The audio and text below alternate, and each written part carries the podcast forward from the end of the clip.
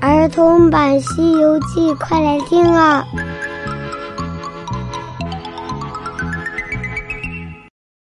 西游记》第一百二十九集，悟空出世了。嗨，小朋友，我是永桥姐姐，咱们继续讲《西游记》的故事。上集讲到，悟空去了东海龙宫，去寻找龙王帮忙。可是，当他把这件事给东海龙王一说，龙王却显得有些犹豫，他摇摇头说道：“大圣，见你师傅有难，我也想帮你。可是你若要求雨，不能来问我呀。”“哦，你是四海龙王，主施雨泽，不来问你，我要去找谁呢？”“大圣，您有所不知，我虽私语，但是不敢善用。”须得玉帝的旨意，吩咐在哪里下雨，要下几尺几寸，什么时辰下，什么时候停，这都要那三官签了字，太乙移了文，到时候叫那雷公电母、风伯云童都来了，我才可以下。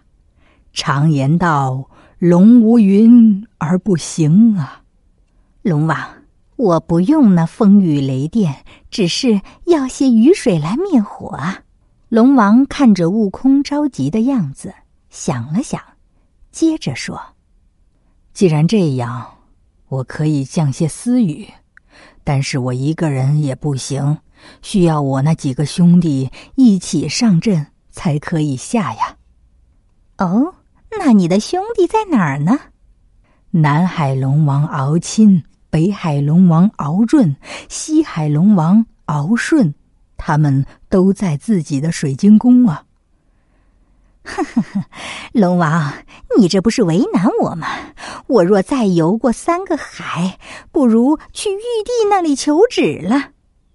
大圣，不要着急，你难道忘了我这里有铁骨金钟吗？我只要撞一撞，他们马上就过来。好好，老龙王，快撞，快撞！说完，老龙王来到金钟前面，果然，很快那三个龙王就相拥而至了。大哥，要小弟来，有何事啊？哎呀，是这样的，孙大圣来这里借雨，想要降个妖怪。悟空走了过来。急忙把这妖怪的事情跟大家说了一遍。事不宜迟，四个龙王跟着悟空就来到了枯松涧之上。悟空说道：“有劳你们四位了，这里有妖怪，俺老孙自己去。你们先在天上等着，不要出头露面。等俺老孙跟他斗上一斗，若赢了他，就不需要大家帮忙了；若输了他，”他放出那火的时候，你们听到我的呼唤，马上下雨。四位龙王点点头，在云端那里等着。悟空呢？他按下云头，来到松林里面，见到了八戒和沙僧，叫道：“兄弟，我回来了。”“哎呦，哥哥，你来的好快啊！有没有把那些龙王给请来啊？”都来了，都来了！你们两个需要仔细。等一会儿，如果下了大雨，别湿了咱们的行李。带俺老孙去跟他打。师兄，你放心，我们两个一定把行李给看好。悟空跳过涧，到了红孩儿的洞门口，高声的叫道：“开门，开门！”那小妖们又跑去报告：“大王，大王，孙行者又来了。”哈哈哈！哈那猴子是不是不想活了？刚才那火没烧死他，这一次我一定要烧得他皮焦肉烂。他一边说，一边从高台上跳了下来，拿起火尖枪，冲着小妖们喊：“小的们，推出火车子来！”小妖们马上又把那五辆车给推了出来。红孩儿就坐在上面，他出了山门，冲着悟空喊道：“你怎么又来了？还我师傅来！”呵呵，你师傅，你这猴头也忒不懂得变通啦！那唐僧做得了你师傅，也做得了我的下酒菜，你就别惦记啦！悟空气得咬牙切齿，纵起身来，拿着金箍棒就朝着红孩儿打了过来。那红孩儿急忙拿着火尖枪迎了过来。红孩儿和悟空打了有二十多个回合，有点撑不住了。他急忙抽身，攥起拳头，又朝着鼻子下面捶了两下，马上就喷出火来。那门前的车子上烟火迸起，口眼中赤焰飞腾。孙悟空回头叫道：“龙王何在？”那龙王兄弟听到悟空的喊声，急忙率领众水族往那妖怪的火里喷下雨来。这雨可真是大呀！